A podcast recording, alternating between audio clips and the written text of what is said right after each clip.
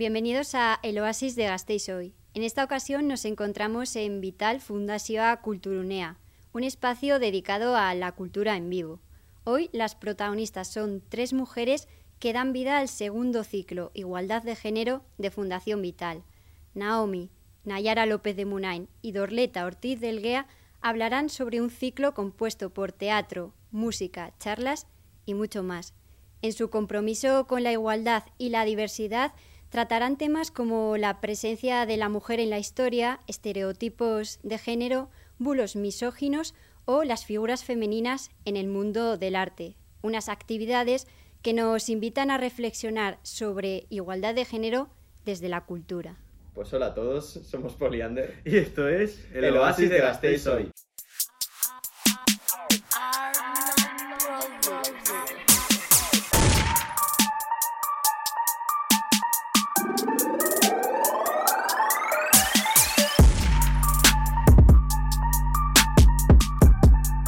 Bueno chicos, nos encontramos con nuestra primera invitada, Naomi, que es la organizadora del ciclo de, igualdad por parte de la Fundación Vital. Hola, buenas chicos. ¿Qué tal estás? Muy bien, encantada de conoceros, de estar aquí con vosotros y bueno, de explicaros un poquito eh, este ciclo que hemos organizado. ¿Cómo surge el ciclo? ¿Cómo surge todo esto? Esta idea surgió, eh, bueno, es verdad que en Fundación Vital siempre hemos intentado trabajar el tema de la igualdad de género, ¿no? De una manera transversal, pues mediante las acciones y las actividades que solemos hacer. Y también es un tema que es tenemos en cuenta a la hora de, conceder ayudas ¿no? a agentes externos. Y este ciclo surge porque el pasado febrero, en 2023, ¿no? de cara al 8M, estuvimos pensando un poco entre, entre todas las trabajadoras, todos los trabajadores, a ver qué podíamos hacer eso, ¿no? Pues queríamos transmitir un mensaje en nuestras redes sociales, porque es un día en el que es muy importante. Y nos dimos cuenta que dentro de toda nuestra programación hay, había un hueco que tenía que llevar un poco eh, el, sello de este el, del tema de la igualdad de género, ¿no? Entonces, es verdad que cada vez hay más inquietud en la sociedad por tratar estos diferentes temas, ¿no?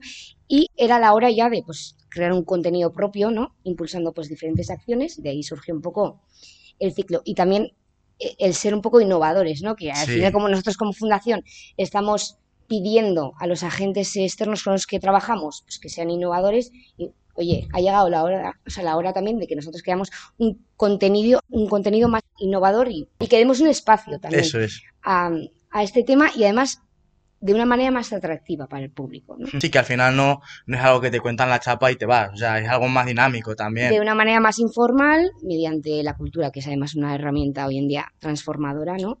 Eh, y mediante, pues, algo que, que englobe pues, el arte, la música, eh, no, yo creo que es una manera más atractiva de acercarse al público y, de que también el público pues, pueda recoger ese mensaje eh, divirtiéndose a la vez. ¿Cuál dirías que es el fin más importante? Mira, en Fundación Vital eh, tenemos eh, una capacidad, por describirlo de alguna manera, de difundir mensajes, ¿no? Y esa sentimos como nuestra responsabilidad. entonces, lo más importante para nosotros es dar, bueno, eh, dar voz a personas ¿no? que quieran contar historias, que quieran contar realidades diferentes, eh, porque hay muchas realidades diferentes y nos quedan muchas historias por, escuchar y por contar. ¿no?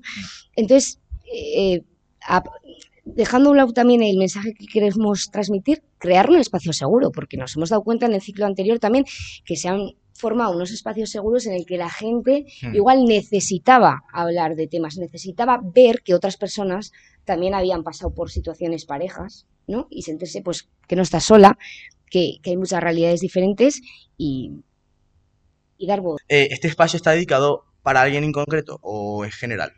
Este espacio está dedicado para eh, todo tipo de persona que, como acabo de mencionar, que, quiere venir a, escuchar eh, historias diferentes. No tenemos un público en concreto, sí que nos queremos eh, acercar a la ciudadanía, que igual con otras actividades de normal no solemos acercarnos, igual también ir al colectivo un poco mm, más joven, que también definir la palabra joven ahora con una edad no, no me atrevería a definirla, ¿eh? pero bueno, un poquito eh, abrirlo a, a, un público en general, realmente. Gente que también quiera desconstruirse y aprender.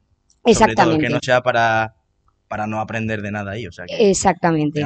Eh, bueno, estamos encantadas de que venga cualquier persona que, que, que, que quiera tanto participar en el ciclo como, como participar también de, de público. ¿Y por qué, entre todos los temas que hay, ¿Sí? elegisteis estos temas? Pues elegimos estos temas escuchando a la gente, porque en el ciclo anterior que hicimos, que fue el primer ciclo, como, como ya os he comentado, eh, obtuvimos un feedback, bueno, porque nos paramos a preguntar a la gente a ver si había, qué les había parecido, ¿no? Obtuvimos una valoración, la verdad es que muy positiva, y, y siempre se suele dejar, intentamos dejar un buzón de sugerencias en el que la gente pues eh, esté dispuesta a decirnos pues qué le apetece escuchar, qué le apetece vivir, ¿no? Eh, entonces, entre esos todos los temas que, que, que, que leímos, ¿no? Eh, estaba el tema LGTBIQ+, estaba el tema de la maternidad. Eh, también las mujeres en el arte, eh, la historia de las mujeres, eh, violencia de género. Son temas que si no los tratamos en este ciclo, que muchos los trataremos, intentaremos, si podemos, tratarlos en, en ciclos futuros. Y de hecho, animamos a la gente que, que- a que nos proponga nuevos proyectos, Sí. eh, ideas nuevas, eh, todo, que, todo lo que se le ocurra, ¿vale? Eh, mediante nuestra página web, además que es un- una manera muy sencilla, eh, www.fundacionvital.eus, o si no, acudiendo a la Casa del Cordón, que ahí está la sede de Fundación Vital en Cuchillería 24 y estaremos dispuestas a, a atenderles en persona y, y, oye, a recibir cualquier tipo de, de sugerencia. Pues ya sabéis, chicos, que si tenéis alguna sugerencia, contactad con ellos. Además está en Cuchi, está fácil de... Buena calle. está fácil. Pues muchísimas gracias. gracias, Naomi. Esperemos que veáis bien y, oye, estáis de aquí eh, todos invitados, ¿eh? Pues muchas gracias, ya iremos. Espero veros por ahí. Gracias a vosotros, chicos.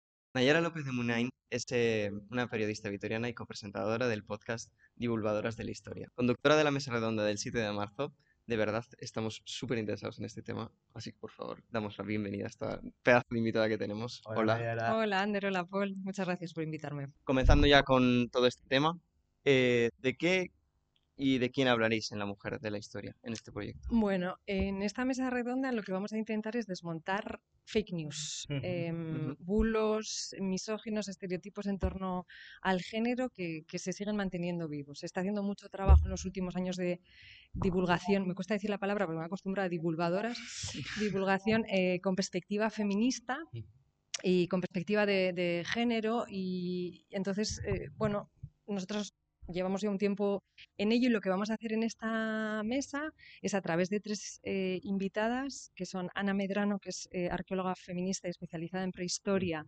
Isabel Mellín, que es mi compañera del podcast, que es filósofa, historia del arte, está especializada en edad media y, bueno, aparte de codirigir conmigo divulgadoras de la historia, un montón sobre el papel de la mujer en la historia medieval. Y luego va a estar Amaya Nausia mm, Pimulier, que es eh, historiadora especializada en edad moderna. Eh, Amaya tiene un curro súper interesante en torno a las viudas y las brujas, que podéis decir, pues, ¿qué relación hay entre esto? Bueno, pues en muchos casos, eh, digamos que las viudas eran mujeres que al quedarse viudas se empoderaban, podían eh, tener sus propios recursos económicos, entonces esto era una amenaza para el patriarcado. En algunos casos eh, se tiró de las viudas, de las viudas para construir el estereotipo de bruja. Entonces, con estas tres eh, maravillosas historiadoras de- del arte, historiadoras con perspectiva de, de género, vamos a intentar desmontar algunos de los bulos sobre la historia y sobre las mujeres en la historia. Vale, ¿y cómo ayuda eh, este, toda esta historia y este mensaje para dar a conocer el impacto social actual? El impacto social hoy en día, Sí. O sea, como, hombre, pues porque todavía tenemos muchísimas estructuras del patriarcado. Quiero decir que a pesar de todo el curro que se está haciendo en los últimos años, eh, a pesar de lo que os decía, que hay muchas, cada vez más, yo creo que mujeres también hombres eh, que están investigando con esa perspectiva de género, eh, yo creo que las estructuras las seguimos viendo, seguimos teniendo diferencia salarial, seguimos teniendo reparto de tareas doméstico muy desigual entre hombres y mujeres. Quiero decir que esto está perpetúa, ¿no?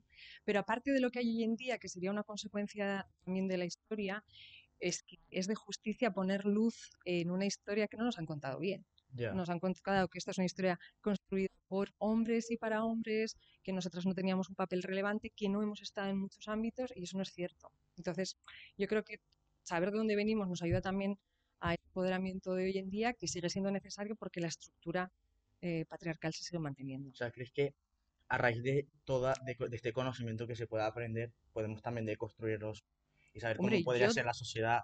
Todo el rato, Paul. Sí. Yo, yo siempre digo, yo soy periodista, a mí en este barco, a este barco me invita a subir Isabel Hmm. y yo me encanta la historia, pero no soy historiadora y no tengo ni idea. O sea, tengo las nociones que puede tener pues, cualquier persona mm, que no sea del ámbito eh, o de este ámbito, ¿no? Entonces, yo a través de cada uno de los episodios de Divulgadoras de la Historia me voy deconstruyendo y me voy impactando de los datos, de la realidad y digo, pero madre mía, esto no estaba en los libros de texto, pero madre mía, esto cómo nos ha llegado así, pero qué distorsión, qué poca justicia con las mujeres, ¿no? Entonces yo todo el rato, yo me sigo deconstruyendo tendremos todos los días, porque aparte, cuando hablo del patriarcado, no hablo de algo ajeno a mí, es decir, yo también estoy atravesada y yo también he aprendido cómo tiene que este- ser una mujer, qué comportamientos tiene que tener, qué se espera de mí por ser mujer. Quiero decir, no, no se trata de poner la, la responsabilidad y la culpa fuera, ¿no? Quiero decir que yo creo que cada uno de nosotros y nosotras tenemos que ver cómo nos situamos en la vida, cómo tratamos a un hombre o a una mujer, si le damos más poder a uno que al otro. Claro. Y yo en ese proceso también me deconstruyo constantemente.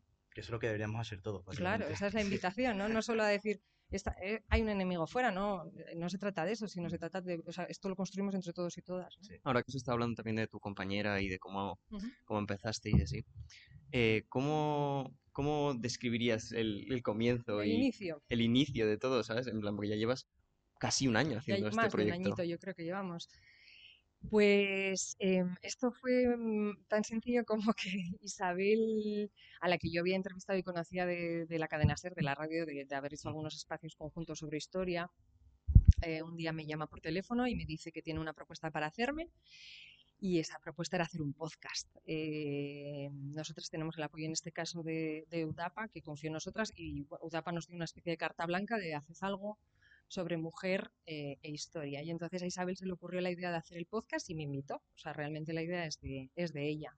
Entonces me dijo, me apetece hacer algo de divulgación, pero que sea pues con esta perspectiva feminista y, y que tenga un tono desenfadado, que pueda llegar al máximo gente posible, que no sea una chapa infumable, o sea, que sea lo más entretenido posible. Y entonces esa fue la invitación y el inicio. Y ahí, pues empezamos a, a darle vueltas a cómo podíamos hacer y qué podemos hacer. Es verdad que yo me sentía, digamos, un poco incómoda en la parte exclusivamente histórica y ahí es como nació, digamos, las dos secciones que tiene el podcast. Una que está más enfocada en la parte histórica, que esa parte tira más del carro Isa, ella es la que se documenta, la- es verdad que lo preparamos un poco entre las dos, pero ella tira más del carro en esa parte y luego nosotras hacemos eh, el, Un salto, ¿no? eh, un saltito al hoy y vemos un poco eh, del tema que hemos cogido histórico, que hemos abordado en, la- en esa primera parte, digamos, cómo estamos hoy. A veces no es cómo estamos hoy, es ver eh, en paralelo cuestiones o links que pueden tener eh, ese pasado con, con la actualidad, es como conectarlo con el hoy. Y de esa parte,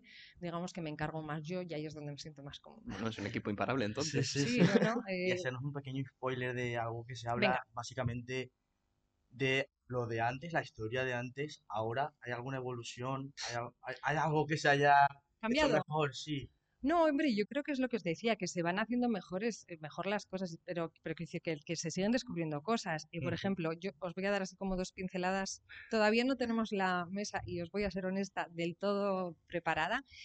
Eh, estamos trabajando en ello, que diría aquel. Em, entonces, eh, sí que todavía no tenemos que dar forma, pero hay algunas cuestiones que se van a abordar y, y lo sé más o menos por los perfiles de, de- de las invitadas. Por ejemplo, en Prehistoria nosotros hicimos una entrevista súper interesante a Marga Sánchez, que tiene un libro que os súper recomiendo, que se llama Prehistorias de las Mujeres, Ujú. que si, mm, bueno, que, yo creo que todos y todas eh, cuando pensamos en la prehistoria pensamos en hombres cazando, por ejemplo, ¿no? Bueno, pues eh, las mujeres cazábamos. Y hace muy poquito, por ejemplo, se descubrió en Perú el caso de Wimalaya, que es una mujer que aparece en un enterramiento y aparece con muchas armas. Y entonces dicen, vale, por des- o sea, eh, cuando se descubre la tumba se dice, es un hombre, por defecto, vale. Pues luego se les, se les hacen las pruebas eh, pertinentes y se ven que era una mujer, se ve que era una mujer. Entonces, ¿qué, qué suele hacer la historia con esto, el patriarcado? Decir, vale, pues es una excepción. Bueno, pues se analizan las tumbas que hay eh, en esa zona y se determina que el 30% de los enterramientos en los que había armas eran mujeres.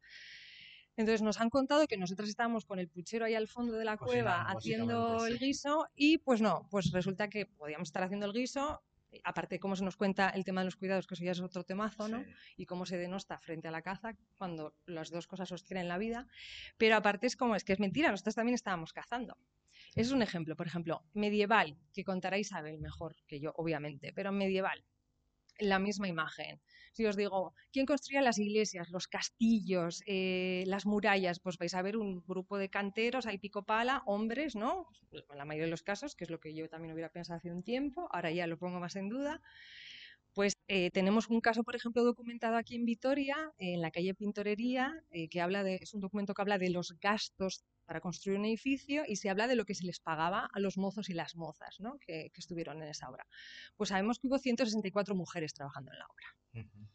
Eh, es verdad que cobraban la mitad que sus compañeros, es decir, que habían brecha salarial. ¿no? Podría ser uno de esos temas que decíamos antes, pues lo cogemos de la historia y lo traemos ahora al presente y todavía sigue pasando. ¿no? Eh, y se sabe, por ejemplo, que hubo mujeres construyendo el castillo de Pamplona, que se emplearon a 250 hombres y 287 mujeres, por ejemplo, más mujeres que hombres, es decir, que también estábamos construyendo. Eh, pues estos son dos ejemplos, por ejemplo, de bulos o estereotipos que nos han llegado, es decir, que nosotras no cazábamos, que nosotras no éramos canteras o no construíamos edificios porque no teníamos fuerza, que eh, son mentira. Eh, entonces, ¿de qué va esto? Pues de poner luz y de decir, pues no, eh, pues sí que estábamos. Y, darle reconocimiento a algo que las mujeres hacen y hacen, o sea, hacían y hacen sí. muchísimas cosas más que posiblemente hagan los no, hombres. No sé si más o menos, pero quiero decir, estábamos. En este caso, el, asunto es que nos han dicho que no estábamos y eso mm. es falso. Y es falso y es injusto. Y además, eso hace que nos construyamos eh, o que las mujeres construyamos un relato sobre nosotras mismas que no es de justicia, ¿no? Porque estuvimos y porque estamos. Entonces se trata de poner luz en, todo eso. Como divulgadora y además de yo periodista, bueno, tándem, eh, ¿cuáles son las, los problemas o los principales obstáculos a los que tú te has tenido que enfrentar para poder compartir todas esas historias con tu público? A ver, yo creo que los que tendría cualquier mujer hoy en día. Eh, hay ámbitos en los que todavía por ser mujer em, se nos trata diferentes. Yo, yo, una de las cosas que sí que he sentido a veces en, cuando he hecho entrevistas en la radio, en la cadena SER, es que eh, ha habido políticos que me han llamado, oye chica, eh, mm. y no, sé si lo harían con un compañero hombre. Quiero decir, a veces el, trato que recibes igual no, no, tiene el mismo respeto al que, al, que recibiría un compañero tuyo, hombre. Y a la hora de contar las historias, yo no he tenido dificultades, la verdad. O sea, no, no me he sentido, no he sentido en ningún momento un límite externo a esas historias. Pero yo creo que precisamente porque se están habiendo cada vez más, digamos, espacios eh, de divulgación que van en torno o, o, que van con ese sello o con esa perspectiva feminista. ¿no? Yo decía también, yo soy mujer, tengo 43 años, estoy atravesada porque estoy atravesada y, eso también está en mí cuando entrevisto a alguien, entonces yo eso mm. también es lo que, lo que aporto, lo que pongo. Nayara, para terminar eh, tu entrevista, queríamos hacerte una pregunta que nos hace mucha, nos da mucha, mucha curiosidad, vale. porque históricamente se ha visto que las mujeres han creado, nos has contado directamente hoy, que se han creado, que han descubierto, hmm. pero no se le ha dado el reconocimiento que se le tendría que dar. Eh, por ejemplo, Heidi Lamar, que es una actriz eh, austríaca, creadora del Wi-Fi y el Bluetooth, y Mileva Maric, matemática y física serbia, que es conocida por ser la esposa de Albert Einstein, pero no es reconocida por ser la co-creadora de la teoría de la relatividad. Que todavía hay bulos que se dice que ella no, que no lo ha hecho, o se, la, o se la ha hecho de víctima del efecto Matilda. ¿Crees que la historia hubiese cambiado o se hubiese desarrollado diferente a lo largo de, del, mundo? O sea, es una, una pregunta bastante compleja. Sí. Pero ¿crees que se hubiese desarrollado diferente y hubiésemos hecho un cambio como personas si se hubiese dado el reconocimiento a todas las mujeres a lo largo de la historia? Jo, no lo sé. Ahí sí que no me atrevo a sacar la bola de cristal y a deciros cómo hubiera sido la historia si hubiera habido ese reconocimiento, pero yo creo que, bueno, no, tanto que no se haya hecho o cómo hubiera sido si se hubiera hecho, sino yo creo que la invitación es a que cada uno y cada una de nosotras adquiramos el compromiso ahora de revisarnos a nosotros mismos y a nosotras mismas, o a nosotros mismos, eh, de eh, ver cuál es la historia que nos han contado, lo que sabemos, lo que podemos deconstruir y también cómo podemos aportar, que yo siempre lo digo, ¿no? El feminismo busca la igualdad, no se trata de una cosa de hombres y mujeres, sino mm. igualdad entre todos y todas, entre diferentes iguales al mismo tiempo, entonces ver qué podemos aportar cada uno de nosotros. No sé qué hubiera sido si hubiéramos tenido una historia más igualitaria, pero yo creo que ahora estamos construyéndola y yo me quedo con eso. Pues muchísimas gracias, Nayara, por estar aquí con nosotros. Muchísimas gracias a los. Ahora nos acompaña Dorleta Ortiz del Guía. Hablará sobre artistas, musas y agitadoras, como mola el nombre, de verdad. la conferencia será el miércoles 10 eh, de abril a las 7 y media de la tarde. Y su intervención estará acompañada con 23 mujeres y sus obras. Hola, Dorleta. Hola, ¿qué tal? ¿Cómo estás tú? Bien. Nosotros también. Bien. Sabemos que tu exposición es muy amplia, pero ¿cómo la resumirías? ¿Qué nos vas a mostrar respecto a artistas, musas y agitadoras? Bueno, la verdad es que eh, es un compendio y muy escueto, porque realmente hay muchísimas, empiezas a bucear en el mundo del arte y en la historia y hay un montón de creadoras que han pasado muy desapercibidas. Entonces es un, compendio de 23 artistas. Eh, van recorriendo la historia tampoco cronológicamente las voy, pero tampoco es que pues empezamos en el siglo X y acabamos pues en el siglo XX, más o menos. Eh, entonces, eso sería un poquito así, grosso modo, como muy resumido. Hablando de estas artistas que vas a interpretar tú en, el ciclo, eh, ¿cuáles, han sido los desafíos más tochos que se han enfrentado estas artistas mujeres y cómo ha influido eso en tu trabajo y tu reconocimiento?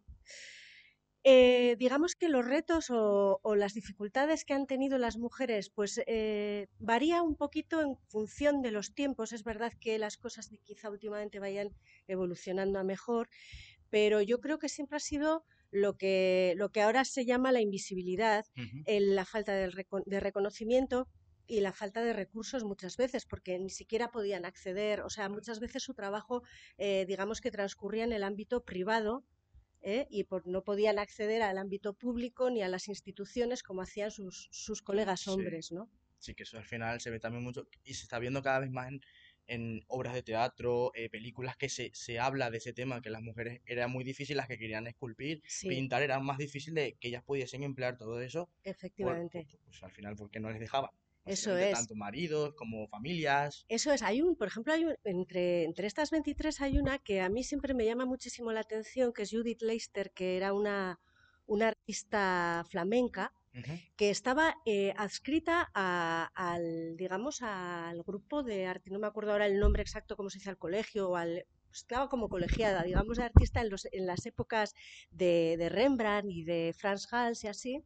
Y es una mujer que llegó a tener eh, aparte de ser pintora, tener encargos, eh, ser profesional, llegó a tener un taller donde se encargaba de la enseñanza, de la docencia a niños y niñas y a adolescentes de ambos sexos, lo cual era muy curioso porque normalmente se separaban y desde luego había muchas menos mujeres que hombres. Es muy curioso que fuera de, ambos sexos y además que la maestra fuera una mujer.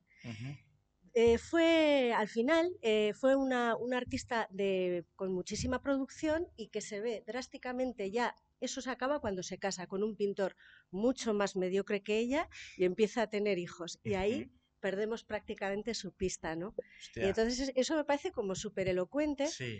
Eh, sí, que al final se casa y ya. Y, lo sorprendente es que ella llegara al logro de ser profesional, de tener un taller. Eso es lo sorprendente, lo de que se casara y tuviera hijos mm, y ahí ya se invisibilizara, pues digamos que sería mucho más normal, ¿no? A lo que. Me recuerda mucho a la, a la actriz que hablamos antes con, con Ayara, que era Heidi Lamar, que se casó, o sea, era actriz, se casó, tuvo que dejar de ser actriz durante un tiempo y se tuvo que escapar de ese matrimonio porque quería realmente ser actriz y, empezar a crear. O sea, que eso pasaba muchísimo. Eh, pasaba muchísimo. El matrimonio en muchas ocasiones sí que podía ser pues como una cárcel en el sentido de, bueno, pues de, cortar eh, las ansias creativas y profesionales y de cualquier de las mujeres. Sí. Y tristemente sigue pasando. Sí, sigue pasando. Sigue menos, pero sí. Cambiando un poco de tema, eh, yo siempre he sido una persona de las que opina que el arte a cada persona le transmite una cosa distinta y que nunca va a transmitir lo mismo a dos personas igual. Y que te quería preguntar, para ti, estas 23 mujeres, las obras de estas 23 mujeres, ¿qué te transmiten? Hoy es muy, es muy, es difícil. ¿eh? Efectivamente, cada una transmite diferente a cada persona, además. Y empezamos además eh, con una, con una mujer que era monja y que era, era iluminadora de códices. Eh, pasamos por musas, por agitadoras, vamos, que, que, eran contestatarias.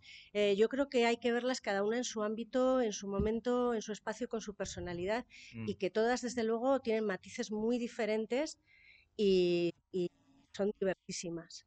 ¿Y alguna de estas 23, alguna te llamó demasiado la atención como para tener el foco en ella? Mm, todas, la verdad es que todas. Hay algunas que pueden ser más divertidas o chocantes, como mucho como, como Elsa von eh, Freitag, que fue, pues, eh, bueno, eh, la creadora del Ready Made. fue, digamos que con Duchamp ¿no? A Marcel Duchamp cuando sacó el famoso urinario por el cual eh, fue tan aclamado, pues parece ser que había sido una idea realmente de la baronesa y, era pues muy extravagante, muy estrambótica y muy llevado el personaje hasta la, o sea, el arte era ella misma, ¿no? Entonces es muy llamativa. Pero luego hay otras que a lo mejor son pintoras mucho más intimistas y así, pero tú ves la obra de esas mujeres y realmente te llega, te llega a, conmover. Entonces yo creo que, es difícil decantarse desde luego por una. Y de hecho, 23 son poquísimas. la verdad que me encanta cómo lo hablas y cómo te expresas, porque cuando te veo, veo esa, esa luminosidad que te entra al hablar de ellas que, vamos, me, me conmueve. Sí, sí, es que son muy, son muy, inspiradoras, la verdad. La verdad es que, parece que sí, la verdad sí. Ahora me ha entrado la curiosidad. ¿De esas 23, hay alguna aquí? ¿Hay alguna alavesa? Pues no.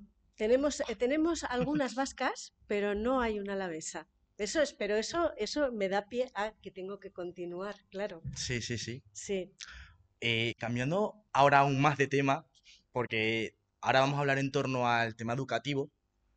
Mm, hay un estudio realizado en 2021 que el 60% de, de los estudiantes de Bellas Artes son la mayoría mujeres. ¿A qué se debe que haya más mujeres y personas del colectivo en, Bellas Artes? Bueno, creo que pasa en muchísimas carreras universitarias, ¿no? Que ahora hay una afluencia mucho es mayor de las mujeres, es puede ser una recuperación del tiempo perdido, ¿no? De lo que se les ha negado anteriormente, que ahora pues luchan con más conciencia y quieren eh, realizar esos logros, ¿no? Pero tanto en Bellas Artes como me imagino que en muchos ámbitos. Hmm. Vale, Dorleta, hemos cogido a hacer, hemos querido hacer una actividad hemos cogido un libro de arte contemporáneo eh, que abarca desde el siglo XX hasta hoy en día. Vale, nos hemos dado cuenta que antes de la década de los 60, o sea, hay como un vacío de que no hay mujeres artistas, básicamente, básicamente. Pero después de, la década de los 60 se empiezan a ver. Vale, eh, ¿cómo crees que ha afectado esto en la representación y la percepción de las mujeres en el mundo? Bueno, pues a partir de los 60 imagino que, eh, se empiezan a ver las mujeres porque también empiezan movimientos feministas muy reivindicativos. Eh, me estoy acordando ahora de una de las, de las que tengo, que es Nancy Espero, que es una artista norteamericana, eh, estadounidense concretamente, que era una activista feminista y que, digamos, que operaba y trabajaba en el Nueva York contestatario de los años 60 y todo eso yo creo que impulsó, ya se, o sea, ya empezó a, ponerse de manifiesto, eh, con lo cual eh, los movimientos feministas son absolutamente imprescindibles. Y anteriormente a eso, pues eh, supongo que no hay, sí que hay, claro que hay mujeres artistas hay en todos los, tiempos, escritoras, artistas, eh, bueno. Es que básicamente nosotros encontramos 20 nombres. Y 20 nombres, fíjate, les aplaudo, aunque suene un poco porque hay 20 nombres, porque anteriormente yo he estudiado con un libro que era de Gombrich, donde no había absolutamente ninguna mujer. Y sin embargo, nos parecía, nos pasaba desapercibido, porque parecía que era lo normal. Eso es. Y tampoco se, no, no, creaba esa curiosidad de saber, oye, hay más, hay no, mujeres. No, no, no creaba, no creaba, se daba por hecho como si no, realmente no, no, hubiera ni, no, no. Cuando además otra, otra connotación, otra cosa que yo destacaría de, de, de estas mujeres, digamos, ignoradas, ¿no?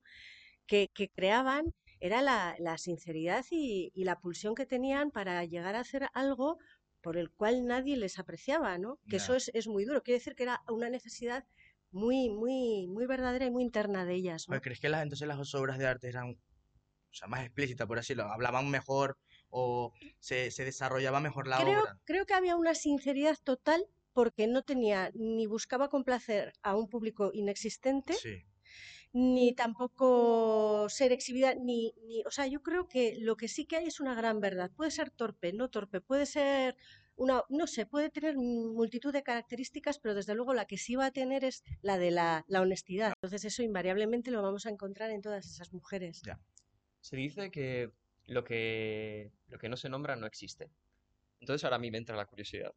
Si yo quiero buscar un artista de antes de los 60 que sea mujer, y ni siquiera me sale en un libro de una universidad, ¿dónde la, busco? Ahí está el trabajo impagable de muchas investigadoras e investigadores, pero son muchas, son mujeres, por supuesto, que están eh, eh, buscando, buceando, recabando. También ha ocurrido que se están también dando las eh, autorías reales a muchos cuadros que hemos creído siempre que eran de hombres y han resultado ser de mujeres y es una labor de, historiadores y de eruditos y de conocedores y de apasionados del arte y apasionadas del arte que las que los que están sacando todos esos temas a la luz.